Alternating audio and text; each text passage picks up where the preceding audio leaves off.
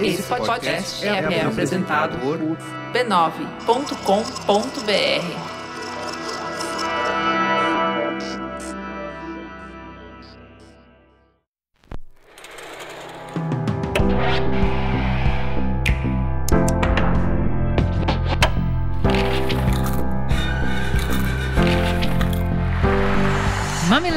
Mamileiros e mamiletes, eu sou a Juva Lauer. Eu sou a Cris Bartz e esse é o Mamilos Cultura. É o espaço de compartilhar as reflexões que tivemos a partir de produções culturais. E o assunto de hoje é The Last of Us, que está disponível na HBO.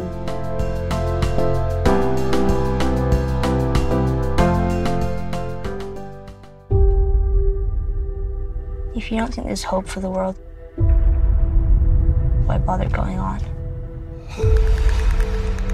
You haven't seen the world, so you don't know. You keep going for family. I'm not family. No? Your cargo.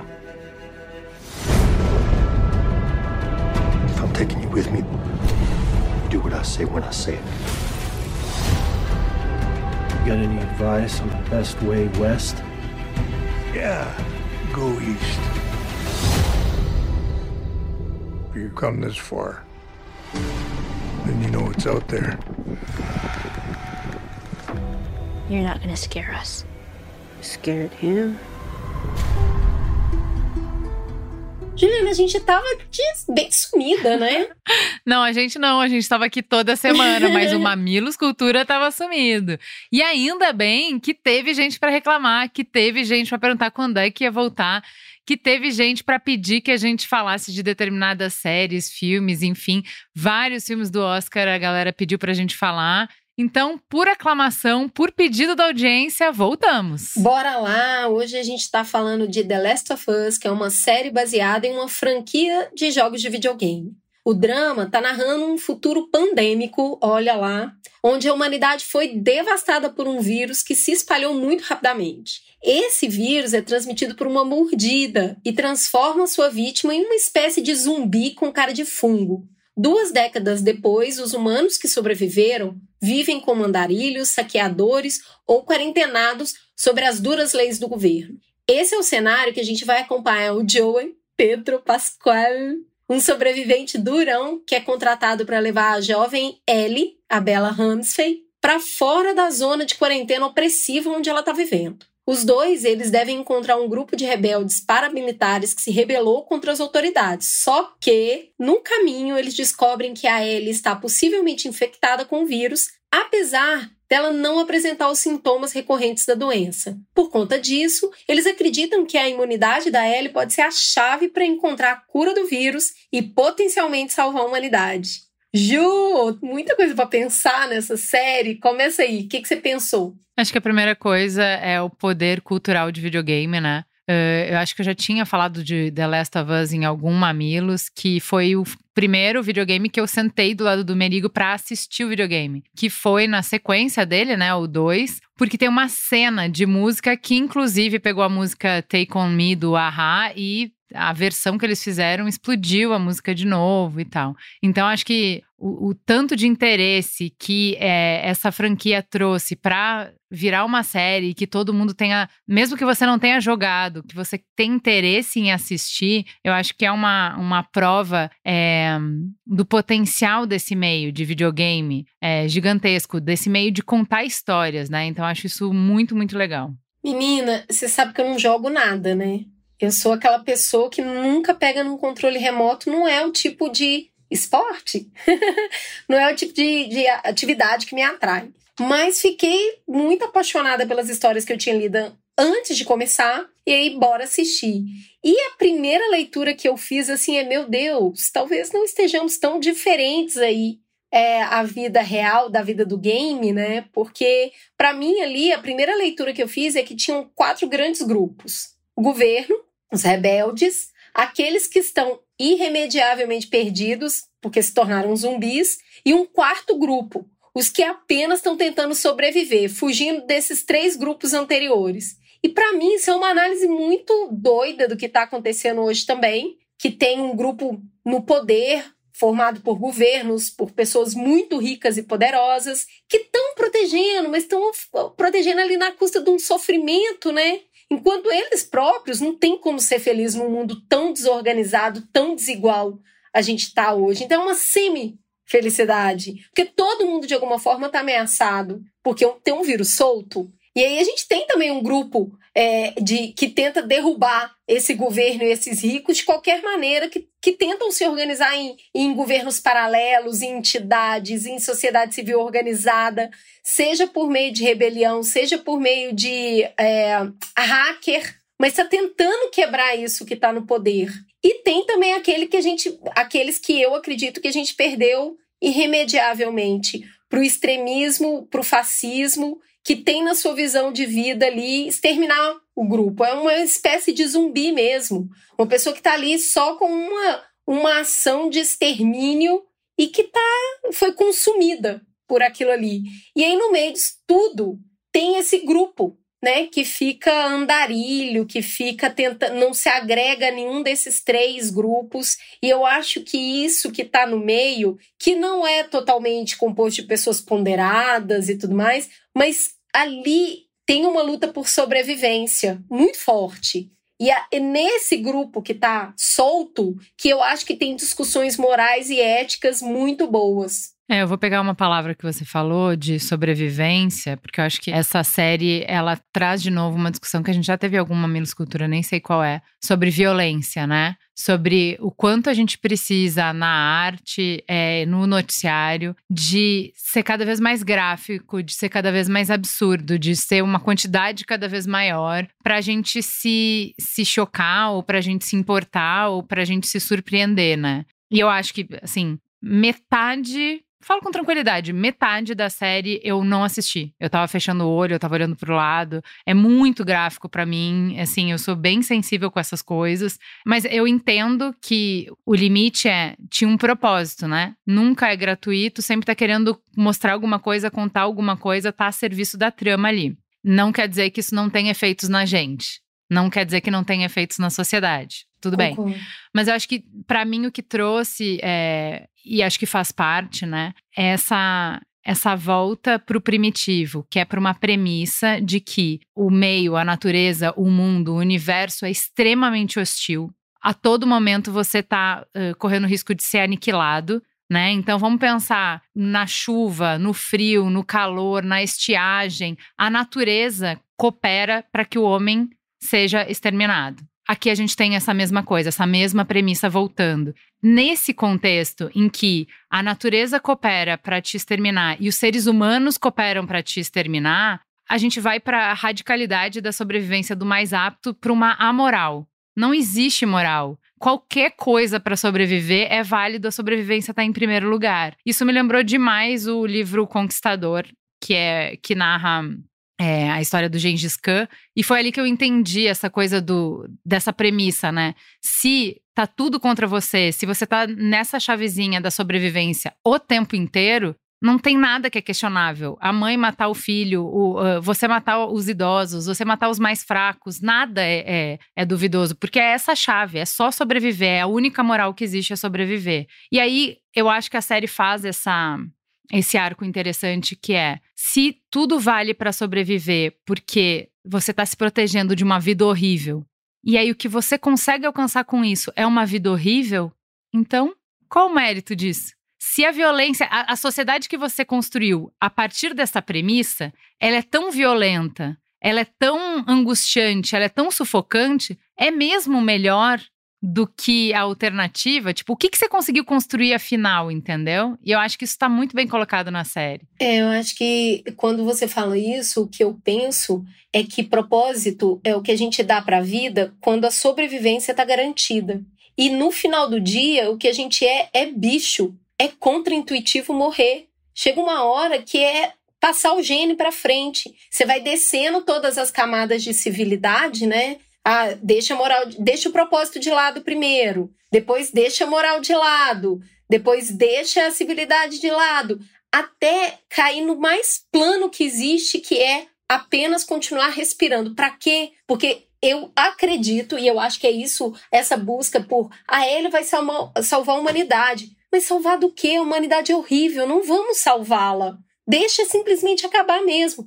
No final, o que a gente entendo, né, é que tudo que eu quero é ter vida o suficiente para ter propósito. Eu, eu, eu, eu quero sair desse lugar basal, que é só sobreviver. Eu sei onde eu posso alcançar com civilidade, mas só, só tem escolha quem tem opção. Quem não lida com opção não tem escolha. Eu só discordo disso. Tem um, um, livro, é Toda Luz que Não Podemos Ver, que ele vai para esse lugar distópico que é de guerra e que ele te coloca essa mesma coisa. Tem escolha, e eu acho que no The Last of Us mostra. As pessoas que não topam isso vão ficando pelo caminho, elas morrem antes. Só que isso também é escolha. O que vai acontecer é que, pela sobrevivência do mais fraco, o mundo 15, 20 anos depois, só é habitado por pessoas que escolheram pagar qualquer preço para sobreviver. Isso não quer dizer que não exista outra escolha, não quer dizer que não sejam feitas outras escolhas antes.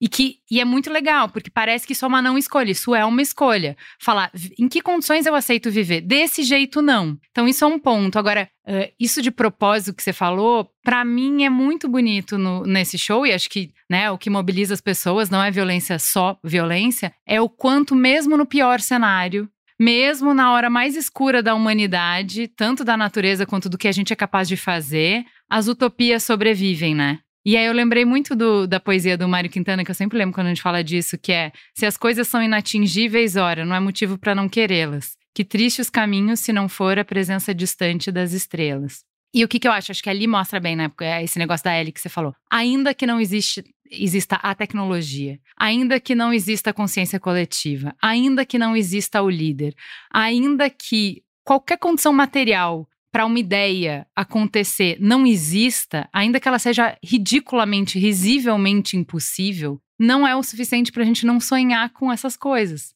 Porque você precisa primeiro sonhar para que o mundo se caminhe nessa direção. Então, mesmo assim, não tem cura. Tá ali, tá posto, não tem cura. O jogo, o tempo inteiro, a série não tem cura.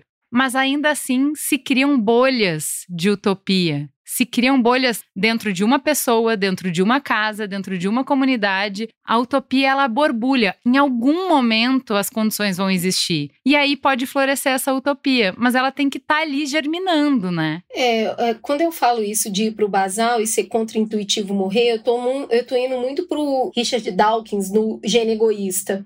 É, é, quando a gente é bicho, e é a mesma coisa que o fungo faz, que ele é um bicho, é perpetuar a espécie. O que você quer é continuar a existir, porque isso está no cerne de, do, do vivo, do ser vivo. Ele não precisa de um motivo. O fungo não precisa de um motivo para se proliferar. O, o, cachorro não precisa de um motivo para continuar a espécie dele. A gente faz isso como bicho. A gente tem um gene que está ali dentro simplesmente para se perpetuar. Todos nós temos. E eu acho que os humanos e os fungos estão no mesmo nível ali, que é simplesmente existir para poder sonhar mais. O que nos difere, né? Que eu acho que tem muito essa, essa questão no filme, no, no negócio, que é, beleza, se para proteger que para mim é uma série sobre proteção. Você está sempre tentando proteger o outro, né? É, do, do, zumbi, do, dos paramilitares. Então, é o Joe protegendo a Ellie, a Marlene protegendo a Ellie, a Ellie protegendo a Riley, a mãe da Ellie, o pastor que está protegendo o rebanho dele a qualquer custo, mas se é a qualquer custo, ainda assim é proteção? Proteção é amor? O que a gente está fazendo ali é tentar perpetuar, porque eu tenho memória do que pode acontecer além de simplesmente estar vivo. Todos que estão vivos ali têm alguma memória, e essa memória eu acho que ela passa de geração para geração, de a gente pode mais do que isso aqui. Uhum. E esse lugar que eu acho que é muito difícil morrer no humano, que é o lugar imaginativo. É isso que difere a gente.